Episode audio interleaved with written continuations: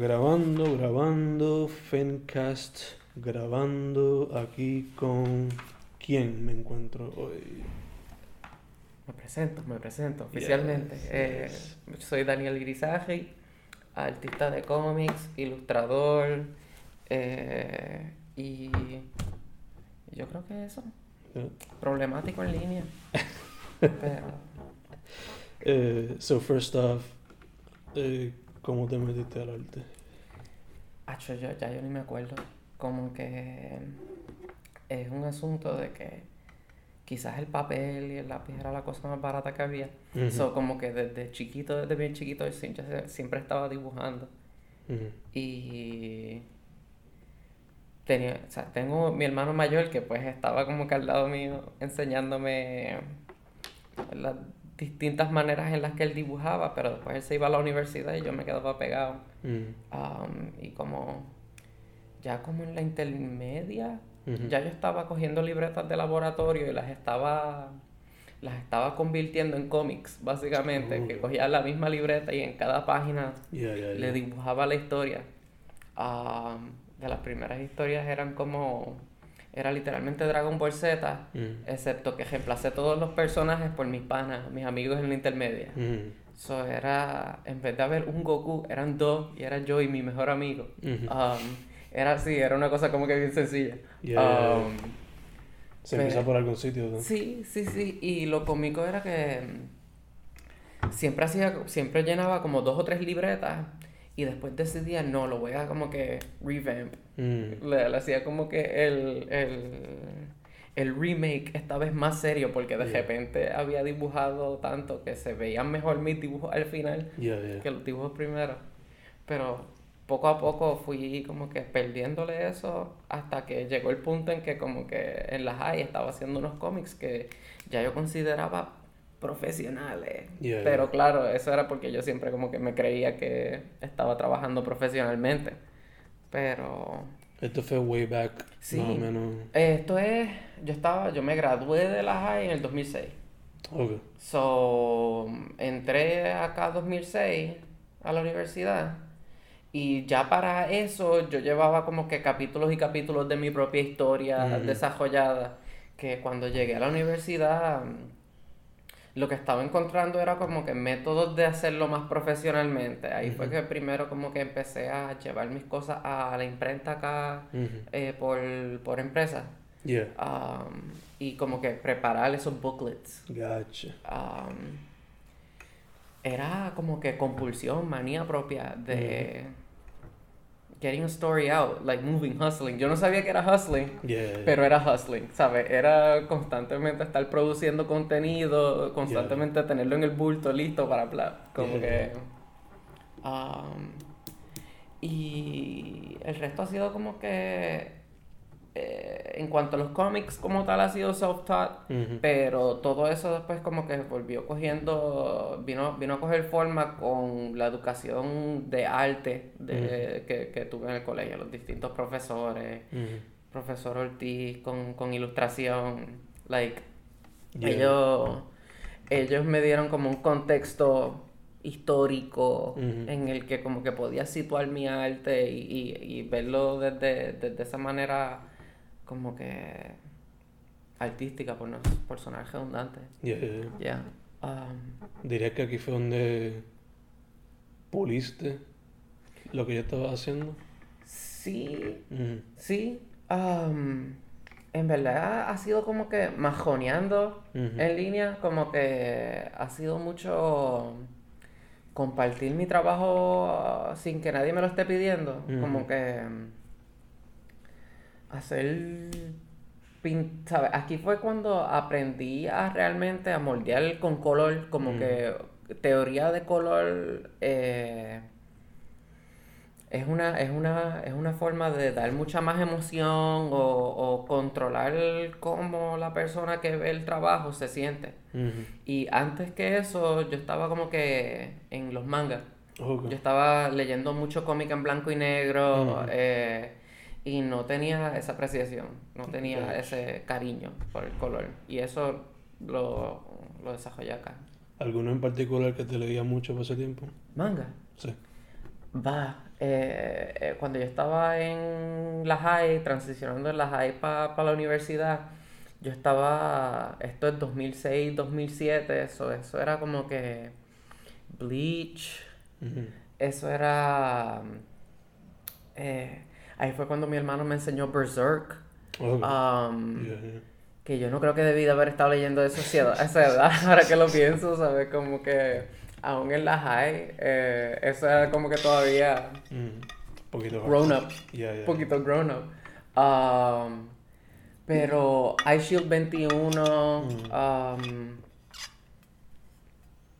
habían, había muchas series, Hikaru no Go, ¿sabes? Los shonens, lo- los shonens era, era, era medio estereotípico, pero me encantaba Naruto, ¿sabes? Yeah, yeah. Eh, Na- Naruto eh, a- para mí a veces es como que un chiste fácil, como que ver una persona que está haciendo como que bien eh, ninja o karateka. Yeah. Eh, pero genuinamente yo vuelvo y veo capítulos de Naruto y la manera en que Kishimoto dibuja Mm. las formas humanas, todavía puedo encontrar como que esas influencias en mi trabajo.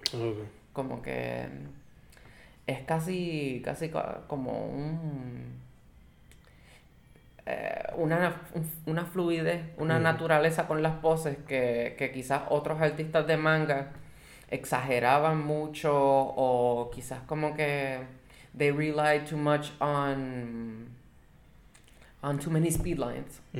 Mientras que con, con el manga de Naruto eh, los movimientos eran más sutiles, I guess. Ok, ok. Um, Helsing leí bastante. Um, ah, hubo muchos mangas que leí como tres o cuatro volúmenes Mm. y me quitaba. Eh, de Rurouni Kenshin leí un montón.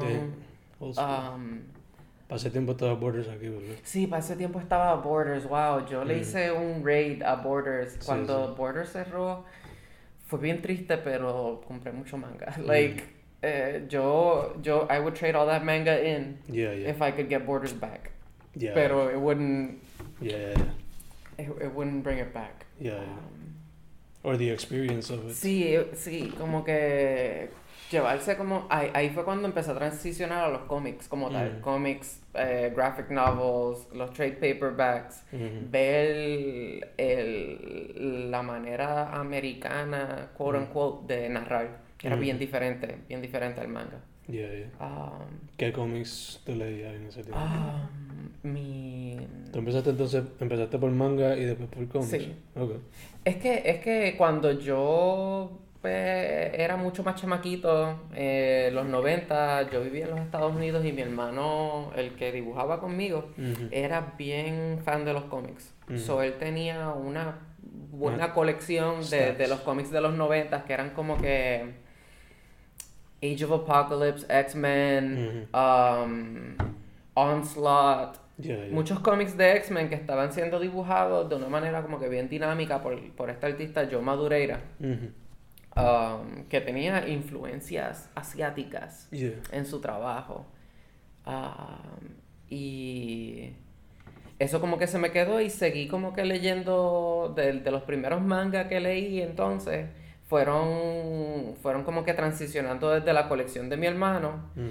que él tenía unos Record of Lotus Wars, que, es un, que era, es un manga um, que luego se volvió un anime, que era como, como decir D&D. Ok. Um, un, un artista japonés que le encantaba D&D, que quería tener una aventura con un knight, con un mage, con una elf um, y con un monk. Ok. Y hicieron un manga y luego un anime que tuvo sus secuelas en los 90 que era bastante cool, era straight up fantasy. I've never even heard of it, to be honest. Um, Lotus War. sounds, eh, sounds interesting. no Lotus, Eh, sino L-O-D-D-O-S-S. Mm. Lotus. Oh, Um, sí, es como decir eh, la aventura clásica del héroe, Mm. eh, dragones, ¿sabes? Tú ves el trailer y literalmente, o el intro, y literalmente parece como una campaña de D&D. ok. Um, pero vale la pena si en algún momento, si en algún momento lo busca en línea Mm. legalmente, claro. Yeah. Sí, sí. Um, so, ya tenía como que esa influencia de cómics Ujú. anteriormente, so cuando volví, yo quería ver como que dónde estaban los X-Men en ese momento. Mhm. Um, yo siempre leía Wizard Magazine. ¿Tú te recuerdas de Wizard? Yeah. Um, esa revista como que me... Era como un resumen de todo lo más cool que estaba pasando en los cómics Exacto. sin leerlo. Exacto. So, tenía una idea de lo que quería leer, so cuando al fin llegué a Borders, ya yo tenía como que un mapa de qué cosas se supone que estuviera leyendo, o qué era lo, lo Lo confirmado como cool. Exacto. Sí. Um, déjame ver qué yo voy a dibujar. Mm, Estoy pensándolo. Es que ve- ve- tengo estos colores y me Ajá. ponen a pensar los colores. Como que.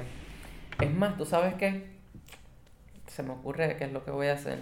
Eh, conectándolo todo. Eh, tengo un pana que ha estado jugando Dragon Quest Ok. 11. Yeah. Más reciente que ha salido PlayStation 4. Esos son de la serie de Dragon Warrior y todo eso. Sí, ¿no? sí. Y es- ese, ese juego es un instant classic. Ese juego instantáneamente eh, hizo un perfecto callback a toda esa fantasía clásica. Es el mundo de Toriyama, está dibujado, ¿sabes? Está poblado por personajes que, se que aparecerían quizás en Dragon Ball, ese tipo de cosas. Sí, sí, sí. Um, pero es un mundo que a diferencia de Final Fantasy, que Final Fantasy ha insistido en cambiar, Yeah. Dragon Quest ha insistido en mejorar la fórmula que ya tienen y está Sí, como que tan pulida que es como que este perfect hero story de nuevo, ¿sabes? Hablando de como que el hero story. Yeah. Es otro juego que no se avergüenza, no, se- no, no tiene vergüenza de que tiene el hero, el knight, Yeah. um, el, el jester, um, unos mages. Ujú. Tiene estos personajes que son como que arquetipos Mhm. y crea una historia súper, súper, súper interesante con, con, con esos personajes, ¿sabes? Es un juego que no, no se avergüenza de lo que es, básicamente. Yeah, yeah. Um, y voy a dibujar eh, de los slimes. ¿Sabes? Que, pues mi amigo estaba en su stream y le, le- recientemente le diseñé unos stream badges Mm. y eran como que los distintos slimes. Y veo el, veo el azul, um, veo el verde, ahí Yeah. como que slimes. You can do las variaciones que tienen. Sí, sí, sí. Uh, yeah, yeah, yeah, yeah, yeah. Este. So eventually you got into. American comics. Exacto. Sí, um, eso, eso también era como que su propia, su propia aventura, era como que ver los, los edgy people, Mm. como que los diferentes edgy creators, como los Alan Moore, ¿sabes? Mm. Como que con Wizard Magazine ellos te decían, esta gente son los que son, son el canon, Yeah, yeah. Watchmen, The Dark. Knight, um, 300, Mm. um, que pues eh, yo empezar a leerlos quizás más tarde, como que no tenían ese peso o esa importancia tan grande para Ujú. mí. Yeah, yeah. Pero los que sí realmente me impactaron, me impactaron bien brutal, fueron como que eh, Grant Morrison haciendo X-Men. Okay. nice. Um, A mí creo que fue Animal Man. él, pues, él, después de Animal Man, después de Doom Patrol, creo que hizo Doom Patrol después, o a la misma vez, um, después hizo Flex Mentalo, y después de como Flex Mentalo, eh, fue que, fue que se mudó para Marvel un tiempito. Okay, okay. Hizo X-Men, hizo como que esta cosa bien, como que los X-Men que yo conocía de niño, viendo Onslaught y leyendo Age of Apocalypse, de repente eran como que medio freaky, eran medio subversivos. Mm. Como que tenías a, a unos X-Men con... Estaba Jean Grey y estaba The White Queen, también Oh. como parte de los X-Men. Yeah, Y ella era buena, pero no era tan buena. Como que ella era. mm, Ella era como que clase alta. ¿Sabes? Grant. Morrison eh, creó una dinámica bien interesante con, con, con esos personajes. Gotcha, gotcha. Um, y pa- como que en la universidad entonces estaba haciendo como que catch up. Catch up. Mm. Al, al fin, al fin encontrando esa serie, Mm. leyendo esos volúmenes y, y Hellboy. Ooh, yes. El trabajo de, el trabajo de Miñola Yeah. eh, fue como una fue como una revelación en verdad era como como ah, especialmente comparado a todo el manga comparado a todo lo que había visto de cómics hasta ese momento que era como que cosas como Civil War que era como que detallado realístico y bien dramático, Hellboy de repente como que eh, Miñola creó su propio lenguaje de cómo hacer un cómic um, que era totalmente suyo, que era total, ¿sabes? Era un estilo que inmediatamente inspiró un montón de copias.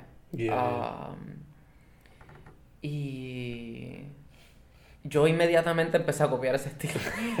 inmediatamente todo mi trabajo era súper blanco y negro, todo mi trabajo era una cosa terrible. Like, um, quisiera poder trabajar de esa manera, pero como que luego de un tiempo entendí que mi mente no estaba, no procesaba las imágenes como Miñola las procesa, como que él lograba reducir los detalles a la cosa más minimalista necesaria para tú entender que estaba Hellboy ahí. Y mucha gente como que pensaba que él tenía como que una enfermedad degenerativa, simplemente por cuán simplificado se había vuelto su trabajo a, través de los tiempos, a través de los tiempos, pero no era ni era simplemente que he just got smarter, he just got smarter and smarter and smarter. Um, porque estaba como que reduciendo y reduciendo y reduciendo detalles. Um, de esos cómics de ese tiempo, uh, is there any one that you prefer? Es difícil no decir Hellboy. Es difícil no decir Hellboy porque, porque para ese tiempo también estaba leyendo The Walking Dead, mm. también estaba leyendo cuando estaba saliendo apenas Walking Dead. Sí, cuando estaban saliendo como que los, los cómics como tal, ¿sabes? Mm. Todavía, yo creo que cuando vino a hacer una serie, Walking Dead iba como por su volumen 20, maybe, 20 y pico. Mm. Um, uh, pero, bueno, menos, quizás era como que 15. Um, pero de la mayoría de esos cómics, de los, de los que no están como que cogiendo araña ahora mismo, son como que los de Hellboy, eh, son, son los únicos que han tenido como impacto constante. Quizás si yo vuelvo y los miro, puedo decir, ah, eso se quedó aquí, eso se quedó en la mente. Pero pocas cosas se me han quedado en la mente como Hellboy. Mm. Y de manga, este manga se llama Pluto. Um, sí. Que es este artista japonés que cogió Astro Boy. Y. Y como que le hizo un remake a, Astro Boy eh, sin todo como que el estilo de de Tezuka, ah, que era como que bien, como que Mickey Mouse, el estilo de Astro Boy original era bien eh, estilizado, pues entonces como que el, artista de Pluto eh, decidió tomar esa idea y como que hacer que todo se viera más casual um, y volverlo un murder mystery. Oh, y a la misma vez, no sé, eh, se volvió esta cosa mucho más poderosa que el concepto original. Um, eh, otro cómic que puedo sacar y volver a leer de nuevo muchas veces. Pero como que el, trabajo de. El trabajo de Grant Morrison con. con Frank Whiteley. Como yo no sé si sabes, All Star Superman. Um, eh, ellos dos en particular son como que este ejemplo perfecto de de Writing and Artist Team, porque Él, es el, él es el tipo de artista que no tiene su propia historia para contar y Grant Morrison es una persona que sabe doblar la realidad de una manera bien interesante. Y Frank Wiley sabe hacer eso, sabe que si le dan el guion, Frank Wiley puede hacer lo que sea, puede hasta como que amplificar el guion, pero él no tiene como que la cosa para empezar la historia. Exacto. Um, y esos libros, de nuevo, o sea, Frank Whiteley, Mike Miñola, eh, Urasawa, que es el de Pluto, son como que influencia heavy. que se han quedado de ese periodo de desarrollo. Hoy día casi no estoy leyendo cómics, es una pena. pero... Because you're creating them. Because I'm making them. Sí, no, es, es, es un, es casi como un humble brag. Um, como cuando me dicen si voy para la convención, and I'm like, I would, but I'm busy making comics. Como que de los poquitos joys que uno tiene. Ajá. Um, pero Te iba a preguntar, estábamos hablando. ujú, Eran más los cómics, ¿verdad? Pero. ¿Viste. ¿Llegaste a ver el trailer de Dark Phoenix o el sí, sí, lo vi. Opinions Eh. about it? Any? Estoy como que triste. Estoy como que triste. Ah, sabe, tengo muchas opiniones, eh, Mm. si, si las puedo expresar. Sure. Um, en retroceso, X-Men First Class le respiró vida nueva a la franquicia de X-Men que no merecían. Mm. Ellos debieron de haber muerto después de X3. Como que Ah, ellos debieron de no haber podido sacar más películas Ujú. X3 horrible garbage. Yeah, yeah, yeah. Pero hicieron un gamble, hicieron First Class. First Class pegó. Mhm. Um, te- te- tenías a los X-Men sexy en los Ujú. 60. Yeah. Um, eh, Charles Xavier, Magneto, como que um, gay subtext. Era, it was a smash hit. It was a Yeah. smash hit. Um, me encantó la película, pero tan pronto hicieron. Era Days of Future Past la que le siguió. Sí. Days of Future Past, como que cogieron los tried and true elements de First Class y simplemente los reproducieron. Ujú. Y dijeron, ok, no pueden ser los 60 de nuevo, vamos por los 70. Yeah. Um, tenemos otra historia más o menos que podemos contar de los cómics, Days of Future Past, um, pero podemos continuar la franquicia de X-Men First Class. Mhm. Se continúa Young Magneto, ¿sabes? Ese, Sí, fue, sí. ese fue el handing of the baton real sí. que ocurrió. Um, y ya para cuando llega Age of, Age of Apocalypse, que no tiene nada que ver con el cómic, nada, ni nada, ni un centavo que ver con los cómics. Yo siento que el, el creative well de Yeah. First Class ya estaba exprimido completamente. Mm. Yeah, yeah, yeah. Y cuando surgió que iban a hacer Dark Phoenix, vi el trailer y el trailer literalmente es X-Men The Last Stand de nuevo. O sea, hicieron. X-Men 3 de nuevo, como que llegaron de nuevo al flop. Exacto. Um, que quién be. sabe, maybe it'll be good. Hopefully. Pero, pero se pareció tanto, me dio tantas las vibras de The Last Stand que como que no entendía. Yo espero que vayan para el espacio. Yo espero que estén en el Yeah. espacio un poquito. Porque para mí eso, así es como se siente en verdad realmente como que Phoenix Saga. Yeah, yeah. Um, Like a space saga type of thing. sí, sí, sí. Gotcha. Space story. Eh, Eh, eh, eh, también es otra cosa de que Sansa Stark es, de- Mm. es demasiado Sansa Stark para mí.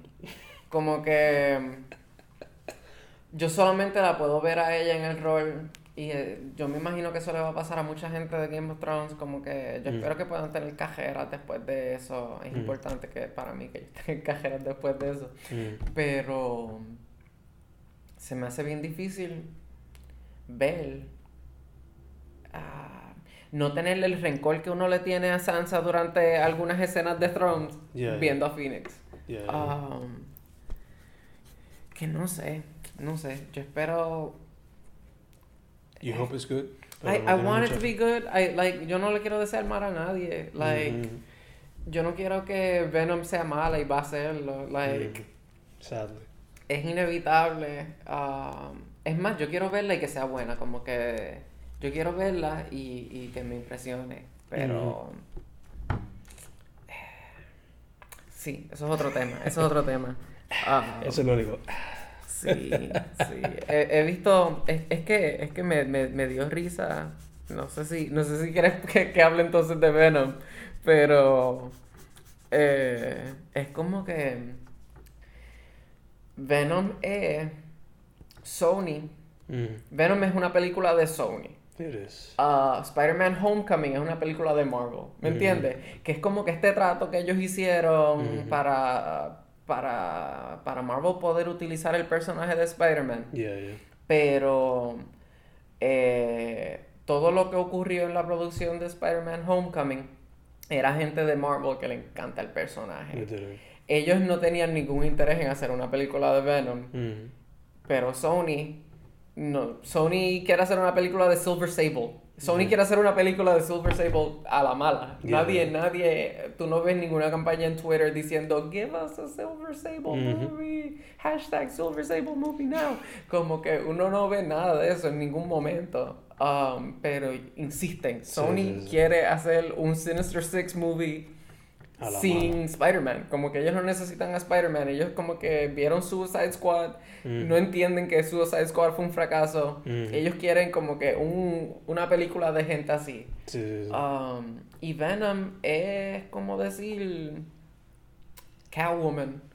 Ya, sí. Como que you're making a Catwoman movie con Yeah, este yeah. personaje que tiene como que toda su razón de ser atada a haber estado como que pegado a Spider-Man antes. Como que como tú tienes a Eddie Brock, el resentment de Eddie Brock contra Peter Parker, si, si los tienes como que otra cosa totalmente aparte, como que porque tú tienes a Halle Berry como Catwoman, just just deciding to be Catwoman Yeah, and beating up some bad guys, um, como que por qué. yeah, yeah, yeah. Y no sé, es como es la máquina, es la máquina que just needs No to sé. like churn them out, like Yeah, we need to put it out. Que aprovechar mientras Eh, se pueda. es un asunto también como que de rights, como que si ellos no producen películas en un en una cantidad de tiempo razonable, They revert back sí, to. Mm. sí. Marvel, si Marvel llegaba a esperar como que dos o tres años más, si ellos dejaban que las películas de superhéroes se, murieran con las Mm. manos, ¿sabes? Ellos no intervenir Yeah, y después, dos años después, sacaban Iron Man. Ujú. Eh, quizás entonces ahí hubiesen tenido como que todos esos rights de nuevo, como que toda esa lucha con Sony, toda esa lucha con Fox Ujú. por los X-Men. Si Marvel no llega a sacar Iron Man, no Ujú. hubiese habido un First Class, Ujú. no hubiese habido como que ese, vamos a hacer una más. We Como need to do this. ¿Se puede hacer una más? Exacto. Sí. um, Amazing Spider-Man, no hubiese habido un Amazing Spider-Man, nos Yeah. hubiésemos ahogado el Andrew Garfield Ujú. si, si no si hubiesen esperado un poquitito más, un Ujú. poquitito más, pero Iron Man, Iron Man tuvo demasiado poder. They did. Um, sí. What do you think about, digo, ¿viste el poster de The New Hellboy? Lo vi, lo vi. Y se ve bien, but I'm petty about one thing. El tagline o... No, no, no, no, no. no. Um, eh, eh, yo no sé si es por motivos legales o algo, Mm. pero yo no sé por qué el brazo es octagonal. Como que se ve Mm. como, tiene unos ángulos bien marcados. Cuando todo lo que uno ha visto hasta el momento de Hellboy es un brazo perfectamente eh, sí, cilíndrico. Um, y sé que es algo estúpido, pero es una, es una cosa bien extraña para marcar la diferencia que no es este, sabes, como que no creo que era necesario. Sí, era como... Como... Los cuernos largos para mí fueron como que sufficient enough to Ah, sí, lo- los set it cuernos... apart from the other Sí, one. yo no, yo no sé si... Yo dudo que va a tener esos cuernos por The entire movie. por la película, exacto. Eso es como que eh, el, el- la representación visual que creó Miñola para decir Hellboy como que losing his humanity, Hellboy Yeah. como que accepting his role in Yeah, the world. So, me gusta eso y, y en ese sentido se parece se parece más a la forma física de Hellboy en los cómics como que para los primeros volúmenes. Ok. Hellboy's like tough, big, Yeah. como que un poquito gorilla body, short legs, ese tipo de cosas. Um, y el tipo me cae bien, el, el actor, el de Stranger Things Yeah. que él en Stranger Things estaba práctima- prácticamente actuando como yo me imagino a Hellboy. Ya de por sí uno, uno podía como que...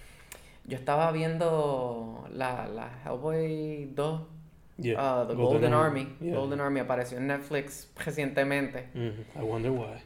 Y sí, no, claro, hay que, hay que como que buzz, hay que stir Sí, buzz. sí, sí. Um, pero se me había olvidado cuánto yo odiaba esa película. Really? Like, es, eh, Guillermo del Toro, que Dios lo bendiga, yo no quiero que él haga, ¿sabes? Yo no deseo ningún mal, pero esa película era Men in Black con, con Demon Shit. Era Men in. Black con Fairy Tale Shit. Sí, sí, Um, Como que tenían el mismo soundtrack. Tum, tum, tum, tum, tum, tum, tum, mm. Como que era goofy, era una película goofy. Era Sí, como que tenías a Hellboy eh, cracking jokes. Yeah. Um, él era un payaso prácticamente. El Mm. Hellboy era como el Will Smith de la película. Mm. Básicamente que como que lo cogían y lo tiraban contra la pared. Yeah, yeah. Um, y después de como que llegar a esa conclusión no podía ver otra cosa que no fuera Men in Black. It's. Men in Black. Holy shit, it's Men in Black. Sí, sí, sí. Um, que yo creo que esta película va a tener un mejor tono. Va a tener un tono más como yo me imagino el tono de Hellboy. Como que un poquito más somber, Yeah, yeah. un poquito más contemplativo. Um, los cómics de Hellboy muchas veces como que tenían muchas... Aparte de simplemente el mal, habían como que muchas fuerzas adicionales adyacentes que estaban todos viendo la vida de Hellboy y viendo a ver cómo, eh, cómo él progresaba, ¿sabes? Si él iba a ser malo o iba a ser bueno. Yeah, yeah. Um, y eso es algo bien difícil hacerlo cuando estás teniendo como que los wisecracking jokes. Yeah. Y Ron Perlman es tremendo para Hellboy también. Como que la- el, el aspecto físico de Ron Perlman como Hellboy Yeah. también es icónico. Ujú. Tenía el brazo que, Yeah, yeah. ¿sabes? Eh, Primero que todo. Sí, sí, el brazo se veía como era, pero lo tenían con botas. Que. Hellboy es un, yo siempre lo veía con los hooves, like hoof feet. Ujú. Um, so, uno nunca va a estar feliz, ¿sabes? Of course, of Que, course. que no todo, no toda película puede ser Spider-Man Homecoming. Yeah, yeah. Que para mí ha sido como que la mejor representación de Peter Parker, de Spider-Man. Gotcha. Um, Um, going back to the topic at hand. Uh, influences and inspirations, good sir. Aunque ya tocamos eso un poquito. pero- Influences and inspirations. Es que hay mucho. Mm. Um, ahora mismo. Ahora mismo como que ha cambiado un poquito. Ha cambiado un poquito. em, so, los que había mencionado anteriormente eran como que los más formativos para mi estilo de arte.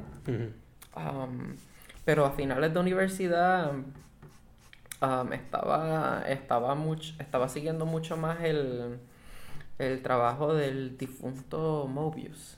Okay. Um, es un artista de ciencia ficción Ujú. francés de los 70 y 80 y 90 que eh, influenció mucho de lo que sería como que mm, cyberpunk Ujú. como género Ujú. um, como que la estética de Blade Runner Ujú. Um, fue basada en, en cómics que él produjo como que para los 70. Okay. Um, cosas que él estaba haciendo como robots, ese tipo de cosas, aparecían luego en películas de Star Wars. Um, eh, eh, si tú ves como que el trabajo o una película como The Fifth Element, Ujú. estás viendo cosas que fueron como que influenciadas por su trabajo. Ujú. Y a la misma vez él tenía como que este esta dualidad en su trabajo, que era como que cuando él estaba trabajando ciencia ficción, eh, se llamaba Mobius, filmaba Mobius eh, y publicaba aparte. Cuando estaba trabajando cosas que eran un poquito más eh, de género de la época, como westerns. Él dibujaba como cómics eh, de vaquero. Lo filmaba bajo su nombre, eh, como Giro. Su Um, birth name. Sí. Gotcha. Y pues nada, era, era como que esta primera, esta primera ah, ventana de cómo uno puede utilizar el arte para expresar ideas subconscientes, como uno no necesita necesariamente atarse a ningún tipo de regla de la realidad. Um, que de panel a panel uno no necesariamente, uno no está dictado como que por ninguna regla realmente. Um, están las reglas de que pues si uno quiere que se lea, uno se asegura de escribir palabras que se lean, pero en cuanto al material, en cuanto a qué ocurría eh, en, en, la trama, sky was the limit. Um, y en cuanto a influencia como tal en mi arte, ese fue el último. Mm. Lo demás ha sido músicos, mm. eh, bandas que seguía. Esas son como que las influencias más contemporáneas, básicamente. Como mm. que el, el cantante de, de Arctic Monkeys. esa banda como que era una banda de mi juventud que recientemente pues como que sacaron un álbum y el álbum estuvo súper bueno. Como que no me esperaba, no me esperaba que a, esta, a este punto de mi vida estuvieran produciendo contenido que todavía como que estuviera eh, inspirándome, pero eh, el último just did it, they just did it. Yeah. Um, mm, mm, mm, How would you describe your creative process? Um, hmm, hmm. Es. Creative process es una cosa media como que. Eh, difícil de, de describir, pues. Porque cuando uno. Cuando uno le empiezan a pagar para, para trabajar ese es como que el creative process. El creative mm. process es que, es que I get paid and then I start thinking. Yeah, yeah. Um, pero. Pero. Es más un asunto de. de. Ver cómo.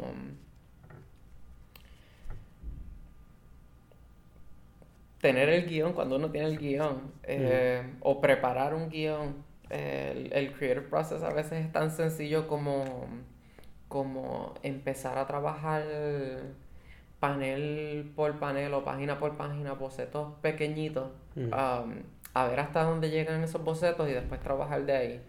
Um, siempre es con un layout. Um, a veces la imagen como tal que uno va a pintar llega después.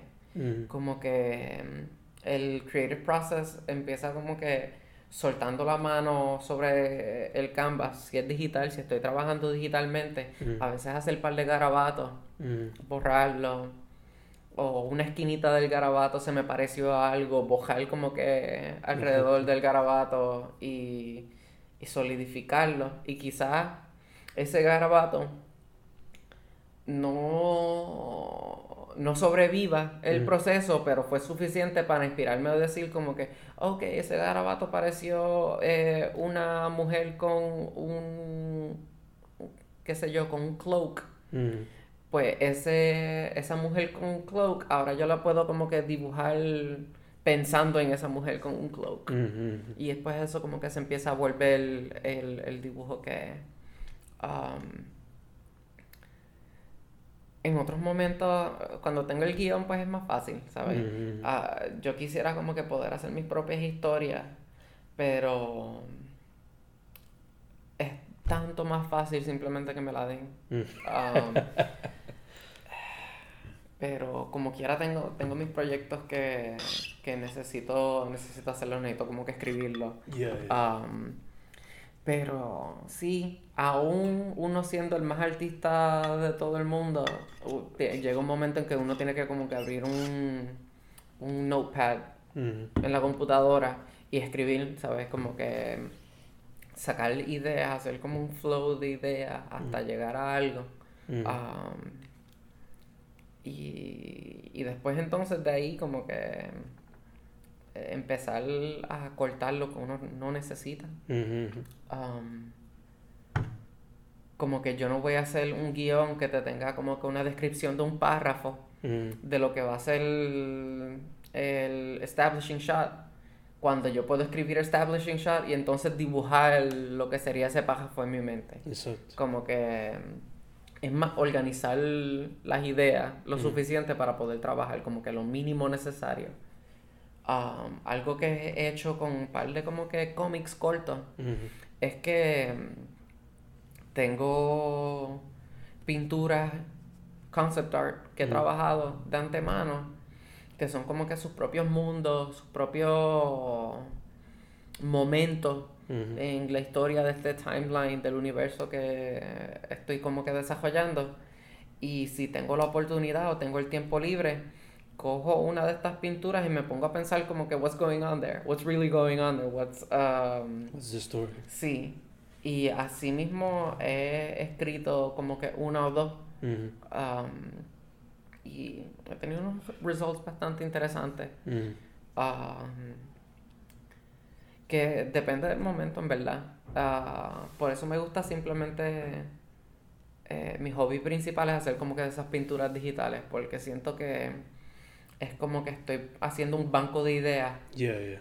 eh, de las que puedo como que al fin extrapolate. Ujú. Y ha llegado el punto en que de, tengo suficientes pinturas en que tengo como que un, no un mundo, pero tengo como un cosmos, ¿sabes? Ok. Tengo, tengo civilizaciones que se están desarrollando y a veces entonces cuando pinto estoy pensando en ese cosmos, que es una cosa que como que crea un feedback, Yeah, un yeah. feedback loop, que uno inspira a otro. Yeah, um, Se mantiene activo entonces el Sí, torbellino. sí.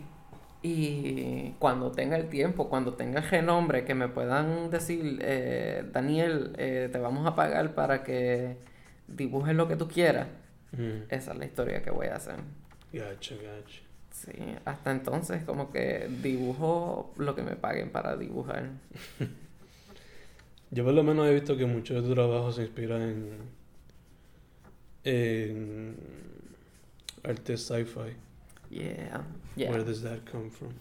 Um, viene, no sé, eh, lo más probable vi- viene también de la crianza, de como que de mis hermanos, que ellos se criaron viendo Transformers en los Mm. 80, así que como que ya yo de infante tenía esas imágenes de como que Optimus Prime es de las primeras imágenes que yo me acuerdo. Sí, sí. Um, eh, tener los Transformers de mis hermanos en mis manos, yo Mm. como bebé.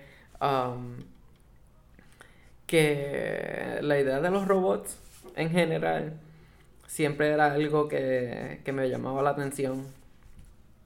Y las únicas historias que tenían contenido, que eran como con robots, era, era ciencia ficción, era... eh, eh, películas como como iRobot o como Minority Report eran películas que estaban saliendo cuando yo no tenía como que mucho acceso a más contenido de ciencia ficción sí, sí. pero que como que curaban la nota. Um, That is a good phrase to use. Sí, era, era como la necesidad de, de ver robots interactuando. Sí, sí, sí. um, estaba ahí. Una de mis películas favoritas todavía es Wally. ¿Sabes? Oh, yeah, yeah. Eso es ciencia ficción pura, como que calidad de mm, ciencia ficción en el sentido que te especula de la humanidad, Ujú. es, es completamente post-apocalyptic. Yeah. eh, te tiene el wasteland, te tiene el wasteland de, de la tierra. um, pero de ahí a pues yo como que hacer mis cómics después de después de el de Dragon Ball Z. Um, uno era como que de fantasía en la que pues un personaje principal era un mago y se llamaba Daniel, ¿sabes? Como que ese tipo de fantasy. Yeah, yeah. Um, pues después de esa historia, la próxima historia que hice cuando empecé en... ¿Era en la universidad o era en la high? Eh, pues era como que ciencia ficción ya post-apocalyptic. Eh, por alguna razón, como que Terminator, Terminator, Terminator 2. Yeah, yeah. Terminator 2, hablando de robots, hablan- hablando de películas que eran como que el poco acceso que tenía a ciencia ficción, Terminator 2 estaba ahí. Um, y sí, yo creo que simplemente estaba cogiendo todas mis influencias de manga y estaba haciendo una historia como Terminator. Eh, y ese era mi, ese era el primer cómic que yo estuve como que también lo decidí hacer en panfleto Mm. publicado, se llamaba Mecha Rain, um, que era pues estos dos hermanos que eran super cool. Um, uno usaba espadas y el otro usaba pistolas. Um, porque pues, ¿sabes? Yeah, yeah. That's still like how you see the shit. Um, y pues ellos están, ellos son parte de esta última resistencia um, que vive como que en un satélite alrededor de la Tierra. Ujú. um, y pues la humanidad sobrevive ahí y pues entrenan este programa de Super Soldiers básicamente y ellos dos son hermanos en ese programa. Y pues ellos están bajando a la Tierra, eh, el cómic ellos bajando a la Tierra a buscar como que resources Ujú. Pero de, de eso a lo que se iba a convertir en mi mente, ¿sabes? Todas estas otras ideas, um, era también como que esa ciencia ficción, como que robots ruling the earth, Yeah, ese yeah. tipo de cosas. Y mientras estaba trabajando eso, mientras estaba trabajando otros proyectos, ahí era que al fin yo estaba como que pudiendo con, con una buena conexión de internet en la universidad, como que empezar a conseguir contenidos realmente de ciencia ficción, como que todo este anime cyberpunk de los 80, Ujú. um, Akira obviamente, pero también como el Gundam original, Nice. Um, adicional, ahí fue cuando empecé a ver Star Trek. eh, como que para el 2010, 2011. Y entonces tenías un personaje que era un robot eh, también, como Data, el Android. Ujú. Um, y estaban como que todas estas ideas que yo seguía como que just gravitating around. Mm. Um, y eh, es porque cuando uno ve suficiente ciencia ficción es que uno, uno se da cuenta de, de que es la manera más es la manera más interesante de hablar de los problemas de hoy día. Porque simplemente cambias como que un discrimen o una minoría, dices que en vez de minoría son robots y de Mm. repente la gente entiende eh, cuando muestras a la humanidad maltratando a los robots, um, de repente como que uno, uno puede estar hablando de las cosas Yeah, yeah. um, sin, sin, que, sin que la gente se pique. Sí, sí, sí. Um, In a way, it also connects to the X-Men too, so. Sí, sí, sí. Eh, hay muchísimo de, hay muchísimo de X-Men que es ciencia ficción también, Ujú. como que ellos yéndose al espacio, ¿sabes? Yo Exacto. diciéndote que, que quería que Dark Phoenix se fuera al espacio, a eso me refiero, como que I want to see the spaceships, Sí, sí, sí. I want to see um, the different dimensions, ¿sabes? Como que X-Men tenía como que distintas dimensiones. Esa serie animada, ¿sabes? Los muñequitos de X-Men eran yeah. calidad. Exacto. Um, Que se nota todavía el efecto hoy día, so. Sí, y, y sabe, se ve, se ve en todos lados, como que es sutil, pero, ¿sabes? Aunque es- se está hablando como que de superhéroes, estas películas de, de Iron Man, um, la de Guardians of the Galaxy, um, la de Thor, ah, hasta Ant-Man, ¿sabes? Esas películas han sido science, sci-fi, Yeah. ¿sabes? Puro ve. Sí, sí, sí. Este. ¿Cómo tú dirías que tu trabajo es una reflexión tuya y de tu ambiente? Fíjate, eso es interesante. Yo siento que no fue hasta como que que empecé, no, no, en verdad no fue hasta que viajé a los Estados Unidos como que para el 2013 Mm. fui a visitar una amistad am, que como que me sentí bien puertorriqueño. Ok. Como que no es hasta estar allá que uno dice, oh, wow, yo soy bien diferente. Como Yeah, que yeah. A, a, a la mayoría de la gente acá. Mhm. um, You get some perspective. sí. Y de repente como que le tenía mucho más um, aprecio o valor Mm. a, a lo que es eh, donde me crié, que es básicamente aquí. Yeah, yeah. Como que yo viví, yo viví un tiempo, eh, yo viví como que cuatro años en los Estados Unidos, en South Dakota. Yeah. Um, que eso fue una experiencia también como que hay muchísimas, hay muchísimos momentos en mi vida que han llevado a que mi personalidad sea la que es, ¿sabes? Eh, eh, es como que si yo tuviera un clon, Mhm. ese clon va a tener una vida completamente distinta a la mía, una personalidad quizás distinta a la mía, Mhm. porque vivió una vida totalmente distinta a la mía. Yeah, yeah. Um, so, esa combinación de como que irme para los Estados Unidos temprano, como que en primer grado hasta cuarto grado, um, como que mm, cuando volví a Puerto Rico, ya volví extraño. Yeah, of course. Y al ser extraño, uno ah, se vuelve un poquito como el reject Mm. en, en escuela elemental o en intermedia. Mhm. Uno habla raro. Um, so, ese, ese, esa idea del outcast, Yeah. esa idea de, de la persona eh, distinta, um, de ser como el robot, maybe, a little bit, um, eh, es algo que como que se, se quedó conmigo.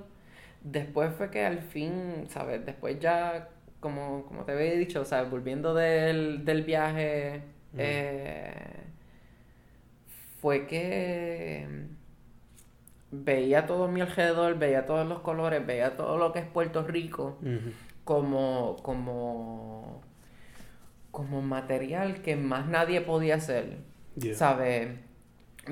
A veces veía artistas americanos o artistas europeos eh, o artistas japoneses intentar ilustrar un trópico y realmente no saber cuán frondoso, cuán Mm. verde es realmente una montaña que, se, que es como un acuífero. Yeah. Estas montañas que son como que redonditas. Eh, eh, no, no, no tenían esa no tenían esa referencia como yo la tenía bien subconsciente.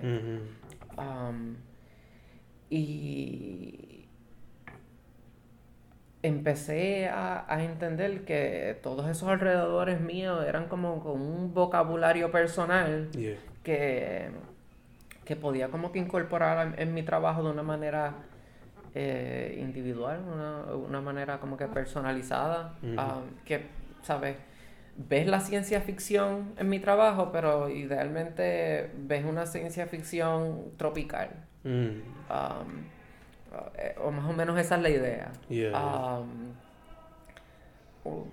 no, el, no el estereotipo Mhm. um, como, como un cómic americano, vamos a decir un cómic de los X-Men en los 90, como ellos dibujan una jungla, Mhm. es una cosa bien, bien genérica que pues eh, un poquito, da un poquito de risa, pero uno tiene como que una, una referencia real de cómo ser un bosque, una isla, hasta cierto punto, claro. Um, pero siento como ese, ese calor ese calor en mi trabajo es una manera en que, en que le doy le doy un poquito más de carácter. Personalidad también. Sí, sí, sí. Um, también es un asunto de quiénes dibujo, como Mm. que en quiénes me enfoco. Um, siempre busco como que darle melanina a, a, a los distintos personajes que estoy ilustrando en la ciencia ficción. um, simplemente para darle un poquito de balance al asunto. Mm. Um, eh, y crear historias que quizás no, no necesariamente tienen que ver con eh, conflicto civil, Mhm. sino ser fuentes de inspiración. Yeah, yeah. Como que imaginarse, vamos a ir, oh, de nuevo, estoy pensando en Star Trek, pero es como que imaginarse que luego del caos de este siglo Mm. hay una humanidad en la que, que no se te mira por el color de piel, en, la Yeah. que, la, la en la que la humanidad madura. Mm. Hay una humanidad madura al fin. Ujú. Um, y se me hace más fácil simplemente ah, representándolo en el trabajo. Ahora viene el azul. sí. Basándote en tu experiencia, ¿qué tú crees de la escena del arte en Puerto Rico? Hacho está cool. es, difícil, es difícil eh, juzgar eh, de manera objetiva. Uno siempre, uno siempre se dice, si, si me dieran más atención a mí, entonces estaría bien. Mm. Pero, ¿sabes? Siento que la gente que está um, desarrollándose ahora mismo, la gente que tienen atención ahora mismo, están haciendo un trabajo bastante único. Mm. um, que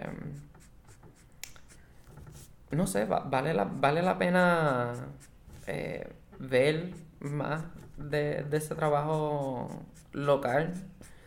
A veces yo me siento extraño como que como que yo soy un poquito muy en la industria de los cómics para ser indie como tal, um, pero a la misma vez eh, en la industria de los cómics mi trabajo es un poquito muy sci-fi, extraño, um, que como que no tengo un buen lugar en cualquiera de los dos. So, so mi perspectiva es un poquito desde afuera. Mm. Like, es desde afuera viendo a la gente que se está desarrollando, la gente que se está eh, expresando ahora mismo y apreciándolo, apreciándolo, pero pensando pensando en cómo cómo quizás al- algún día logre como que connect. Con, con más de estas personas, en parte también es como que si vivir en Puerto Rico uno está aislado de la escena de los cómics americanos, vivir fuera de San Juan o vivir fuera del área metro, Santurce, eh, Río Piedras, uno está un poquito aislado de la escena artística en Puerto Rico. Yeah, yeah. Um, pero también está lo que está ocurriendo acá en el oeste, que me gusta, ¿sabes? Ver las distintas expresiones que se están desarrollando y también estamos hablando como que bien amplio, arte en la Yeah. isla, ¿sabes? Que si es cómics como tal, um, hay par de gente que están haciendo cosas chéveres, ah, pero es más en el formato nuevo, como decir Instagram, como que eh, la que más se me ocurre en verdad es Mela, eh, me imagino que Sí, eh, sí. la sigue. Um, esa, esa artista ha dominado el formato nuevo, el formato nuevo que es, ¿sabes? Vender en papel una historia eh, eh, no hace sentido. No, eso es algo que uno quizás pueda hacer en un, en una convención, tener una mesa con eso, pero donde realmente está el, eh, la energía, la pauta como tal, um, es, es en, en tener los followers, como que tener la gente pega. Yeah, yeah, yeah. Y el contenido que hace esta muchacha um, es eh, bien interesante, o sea, siempre es bien interesante. Um, eh, eh, eh, son cosas que uno, uno siempre como que se identifica de una manera u otra. Sí, sí. Um, Más con lo que está haciendo ahora de los horóscopos. sí, no, los horóscopos es, es- es a- yo, yo pienso que también aún esos horóscopos están como que como cinco años luz más adelantados que los demás, como Ujú. que en cuanto a en cuanto a lo que uno puede hacer, básicamente con esos horóscopos ella puede como que cuadrar el mes, puede dibujar uno que otro de vez en cuando. Ujú. Um, pero sí, sí, sí, ese tipo de trabajo me encanta. y a la misma vez me siento como que totalmente fuera en cuanto a no es mi género. Eh, como que gente que esté trabajando ciencia ficción eh, en forma de cómics en Puerto Rico, ahí es que empiezo como que a blanquear. Hay par de gente que están haciendo cosas interesantes, ah, pero... Pero no que se me ocurren inmediatamente. Sí, sí, sí. Sí. Es que también aquí, por lo menos yo lo que he notado es que no se le da tanto espacio tampoco a... Sí, es que ¿qué es espacio, qué espacio uno, uno le puede dar al, a ese tipo de artistas de ciencia ficción? Como que los comicones no son para eso ya. Eh, me encantó, me encantó la escena en Tintero. Ah, Eh, sí, sí, sí. Ya, ya, ya.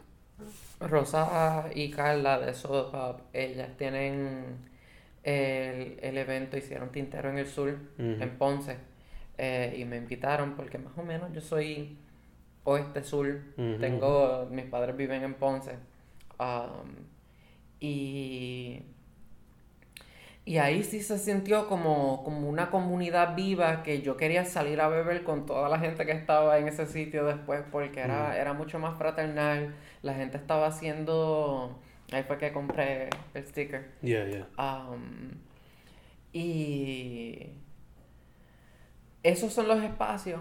Ahora, esos son los espacios. Ujú. Um, y a la misma vez, aún ahí, eh, todo el mundo tenía como que sus proyectos artesanales, su, su zines, tenían sus stickers, tenían sus pins. Ujú. Y yo estaba con unos cómics de. como que unos cómics pu- publicados por IDW que yo me sentía como una persona de la industria de los cómics que Ujú. invitaron, que esta vez, ¿sabes? Como que aún ahí siempre como que está este aspecto de outsider Sí, sí, sí, siente. sí.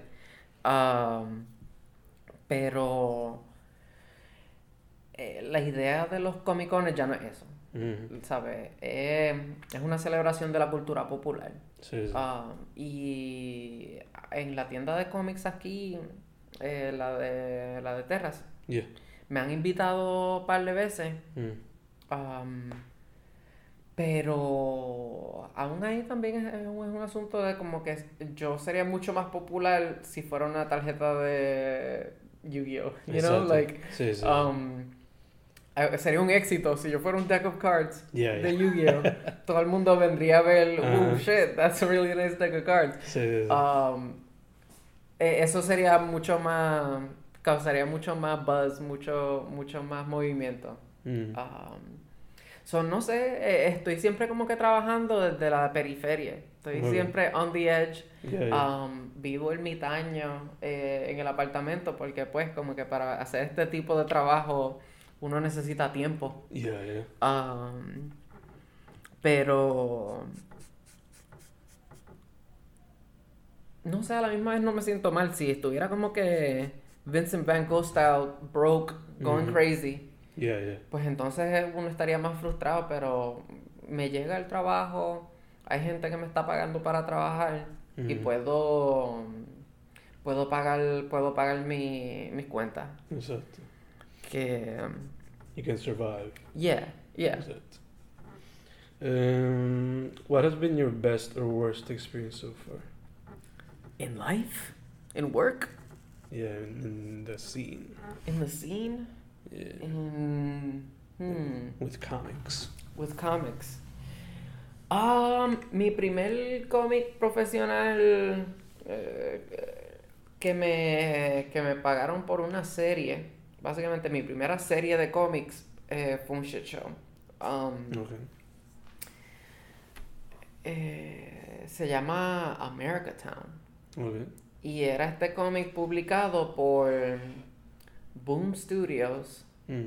que ellos son bastante grandes. Ellos publican cómics de Adventure Time, ellos publican cómics de Power Rangers. Mm. Recientemente había como que mucho movimiento con sus cómics de Power Rangers. Mm. Um, y me escribieron, me escribieron bien la que ver como en el 2015 Mm. de que estaban buscando artistas para esta serie. Yo estaba como que desesperado por una oportunidad, ¿sabes? Es, la es el primer trabajo. um, Y, y some- sometí páginas a ver si les gustaba. Eso es otra cosa, que como que estaba dibujando páginas sin que me pagaran. Son como que no-nos. Ujú. No-nos de artista. Um, y les gustó suficiente a los escritores. Los escritores aparentemente eran gente de, de televisión. Eran Mm. como que escritores de televisión Yeah. que estaban teniendo su primer, estaban haciendo su primer cómic. Okay. Um, ellos eran escritores que han trabajado en la serie de Oz Okay. de prisión. Yeah, no yeah. sé si te acuerdas. Sí. Um, y en otras series que yo no había visto. Yo no había visto Oz, no había visto um, las otras series. Mm. Pero eran gente, era como que, wow. eran. Gente Somebody. importante, sí. Yeah, yeah. Um, y pues yo estaba intentando figure it out, uh, get, a, get a foot in the door. Y después de como el segundo capítulo que yo entregué, empezaron a llegar como que los guiones tarde. Mm. Y llegaban los guiones tarde y esperaban que yo como quiera entregar a tiempo. Sí, sí, sí. Um, y poco a poco yo me fui atrasando tanto que dejaron de poder soltarlos mensualmente como se supone que fueran, porque yo empecé a dibujar y ellos rápido me tenían pautado para salir eh, como en tres meses. Mm. Eh, y luego de tres tardanzas, de repente, como que eh, todo ese tiempo, ese grace period que uno Mm. tiene entre medio, desaparece. Mm. Um, y luego de, esto era un cómic de ocho capítulos, Yeah. Y luego de cuatro capítulos, eh, dejaron de publicarlo, yo seguí entregándolos y luego de cuatro capítulos lo soltaron como un volumen.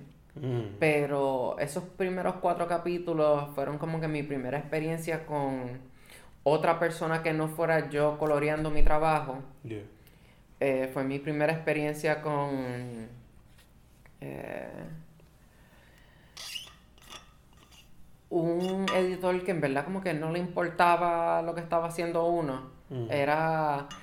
eh, ver reviews de gente dándole crédito a los escritores Mm. por cosas que a mí se me ocurrieron poner en el fondo, en el fondo. ¿sabes? Era ver cómo, eh, eso fue mi, mi primera experiencia detrás del telón, como que ver cuánto del cómic en verdad era el artista decidiendo qué poner en la página, Yeah. ¿sabes? Ver cómo la mayoría de las cargas realmente era uno y si había crédito y entrevista era para los escritores. Yeah, yeah. Um, era, eh, sabes que no era una experiencia terrible, terrible, terrible, pero yo estaba como que todos los días que yo estaba trabajando, yo estaba como que redactando mi I quit yeah. eh, en mi mente, Ujú. como que diciendo, I'm really sorry, I just can't do this, this is Mm. not what I signed up for, Ujú. da, da, da, da. Um, pero de alguna manera logré hacer ocho capítulos de eso, salió como libro, Mm. nadie, eso fue como un tree in the middle of a forest falling, como Yeah. que nobody heard it. Yeah, yeah. Um,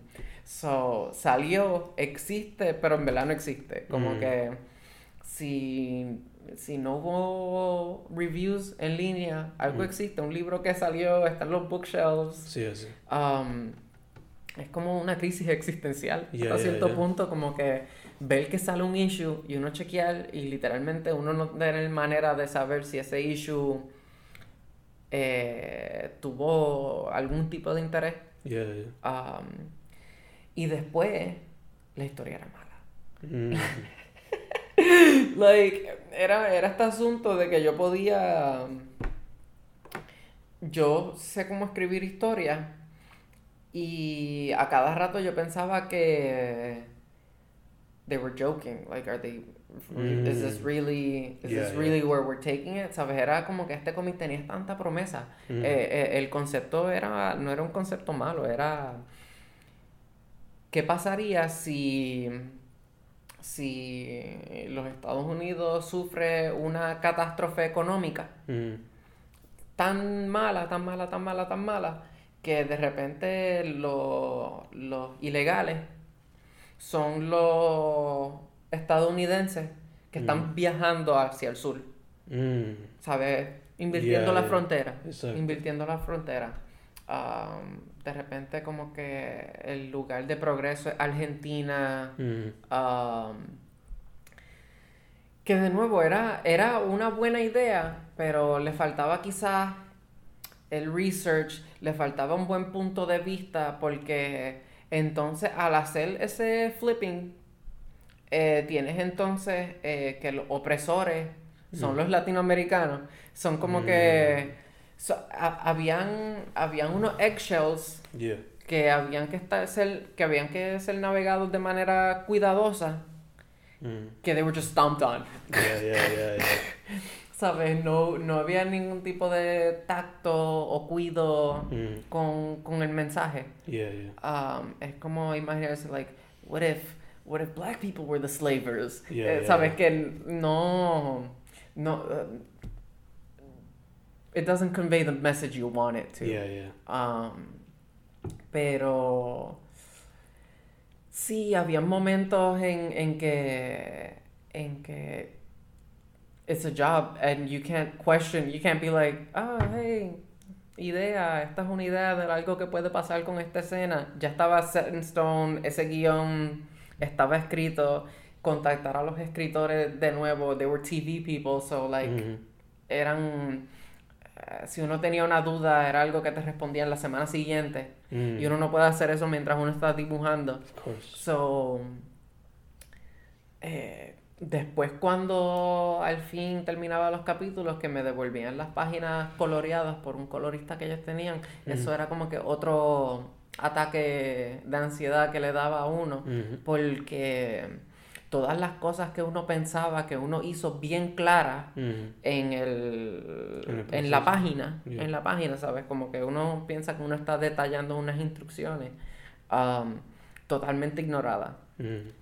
Y eh, es algo que como que uno pensaba que era como que algo más colaborativo y la primera vez que yo como que vine con, con notas, Yeah. like, oh, hey, um, pues esa- esas notas no fueron como que muy bien recibidas. Sí, sí, sí. Um, so, ese primer cómic, pero en verdad, realmente pensándolo, como que la mayoría de las experiencias de trabajar cómics mensuales son como que la peor experiencia de mi vida. Yeah, yeah. Like, es inevitable, es inevitable que mientras uno está trabajándolo, Yeah. uno, uno vive como en un estado de miseria. Mm.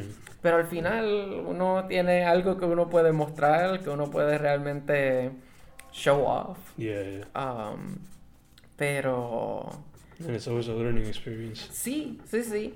Y yo siempre estoy como que pensando que I'm gonna hit a, a nice pace Mhm.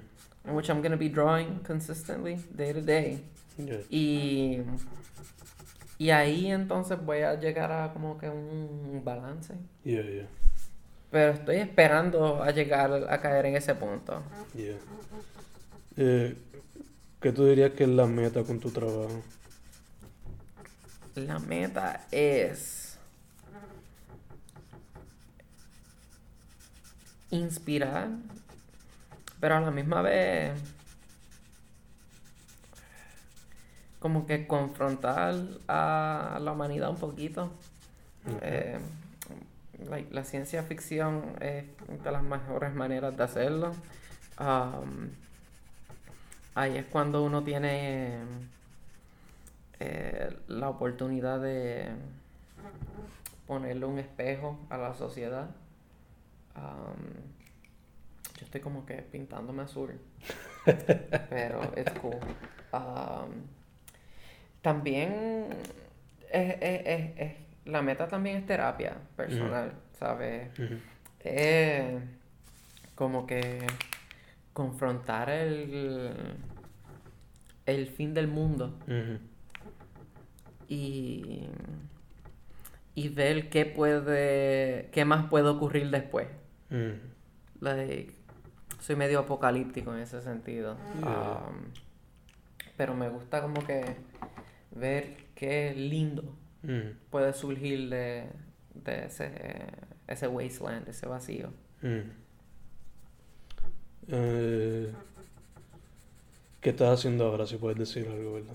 Like, Ahora mismo like in terms of comics or whatever. am, tengo un par de cositas. Mm. Eh, tengo el cómic de Beyond Man, que había posteado un par de cositas, Yes. am, que es algo más como straight superhero. Mm. Que la, la meta en verdad, yo y ese escritor, eh, que he colaborado con, con él un par de veces, eh, queríamos hacer como un nuestro propio Superman. Mm. Y uno no necesita como que tener los derechos de Superman para hacer una historia de Superman. Yeah. Um, uno necesita tener inspiración. Está eso. Beyond Man, que pues se va a volver un Kickstarter pronto. Yeah. Vas a ver enlaces que voy a estar compartiendo. Nice. Eh, sí, voy a estar como que... Eh, ¿cómo, cómo se dice? Eh, eh, ese advertisement side yeah. del arte que uno tiene que... Uno tiene que entrar a ese eh, mindset de que uno tiene que pimp yourself out. Yeah, yeah. Um, y pues es casi como que entrar en este personaje, este hype, este Mhm. hype beast. Yeah, yeah. Um, y cuando salga ese Kickstarter, tengo la portada que no la he compartido, pero la portada, la portada de esa historia me encanta. Um, si se aprueba, Mm. pues de repente como que ahí tengo mi próximos par de meses de renta cuadrado. Um, adicional a Beyond Man, está un par de proyectos de los que pues no puedo hablar mu- mucho porque están como que es más es- no quiero hablar de ellos más por jinxing them. Yeah, yeah. Like, yo siento que si hablo hablo de ellos como si fueran como que confirmed Mhm. next week they'll be like no never mind Yeah, and I just look like an idiot. Um, pero son distintos proyectos de cómics trabajando con, con, con el escritor que escribió Claudia y Rex. Okay. Eh, el otro cómic que estuve trabajando el año pasado. Mm. Um, esos proyectos están bien interesantes. Eh, Ulises Fariña, el escritor de Claudia y Rex, como que ha sido ha sido un buen contacto en el sentido de que él a él siempre le aparece trabajo, ¿sabes? Él siempre tiene como que una cosa u otra a la que como que quizás él no tiene tiempo y simplemente él como que me subcontrata para ayudarlo con, con proyectos. Nice. So, he estado como que dabbling en uh, video game design for characters. Um, pero ha sido pues como que trabajando basado en, en su, sus bocetos. O sea, él hace bocetos, él crea estos conceptos y yo lo yo los desarrollo a, a conceptos finales. Yeah, yeah. Um, con él tengo como que par de proyectos que son así. Y tengo par de cómics. Par de cómics que estamos desarrollando. Que si se dan, pues entonces ahí estoy seteado por... O sea, yo lo veo como cuántos meses tengo cuadrado, cuántos Sí. meses de vida esto me cuadra. Um, y... Nada, I'm looking forward to them, en verdad. I'm looking forward to the projects. Um, adicional, tengo Inktober, que lo estoy tomando en serio. Yeah, estoy- de cositas. Estoy de... De Star Trek Week, yo creo que se va a volver Star, Star Trek Month. Eh, es que hay tantos personajes, hay tantos personajes que uno puede como que... eh, rendirle un poquito de homenaje. Um, hay tantos hay tantos actores que tienen múltiples papeles en la serie Sí. como que hay, hay están lo- los protagonistas y están como que todos estos character actors que en una serie o en un episodio son este alien, después son este otro alien y tú no lo reconoces inicialmente porque pues están con el make-up. Yeah, yeah. Y hay, y hay par de ellos que realmente como que se roban el show. Ujú. Um, y entre eso y querer dibujar eh, personajes que sean más relevantes hoy día, Ujú. como que siete días no me da, siete días no me da. Sí. Um, ¿Qué más? Estoy pensando. Porque tengo un par de cositas, un par de proyectos. Estás metiéndole duro entonces. es un hustle, en verdad. Es como que echando semillas aquí y allá a ver qué se da. Um, eh, esperando, esperando ver qué cae. Um, porque nadie más realmente va a cubrirle el mes a uno. Exacto. Um, pero yo creo que esto quedó bastante bien. Um. Y. Lo más Sí. probable te dañé esto, Ah, no, don't worry. pero I'm happy with it. I'm happy with it. Um, lo voy a seguir añadiendo un poquito, pero. Um, sí, yo creo que eso, en verdad eso es lo que es lo que hay hasta ahora. Eh, estoy como que en este pequeño lull de Mm. tiempo libre en la que como que no tengo alarma Yeah. y se siente como el cielo, pero sé que se va a acabar pronto. Como que sé que tan pronto me llegue el guion Ujú. que va a ser, pues ahí se, ahí se me acaba. So, no sé, mientras tanto estoy disfrutando el tiempo que tengo. Ujú. Sí, As you should, man. As you should. sí. Um, Eh, yo creo que eso era la única. Yeah. Ahí estamos. Yeah. Nice. Yes, yes. We yes. did it. Justo a tiempo para terminar el dibujo también. Ujú. Yes. Thank Acho. you. Dímelo. Sorry. Juega, juega Dragon Quest si en algún momento tienes el chance. No sé si tienes consola, creo que va a venir para PC, creo que va a venir para Switch. Yeah. Pero verlo en el stream Yeah. ha sido una buena experiencia. Yo me acuerdo que antes yo lo jugaba de mi abuela. Era el original Dragon Warrior. Oh, Yeah. eso es como que Nintendo o El Super N- Nintendo. El NES. Diablo. Que era todavía super pixelated y todo Sí, sí, eso. sí. Como que me imagino que no se notaba mucho el arte de Toriyama. No, era super pixelated, bien cabrón. Pero, yeah, you know, se hacía lo que se podía. Sí, sí. Ah, estoy hype con el dibujo. Con cómo me quedó. Y con eso cerramos entonces Fancast episode 28, I believe. Bye.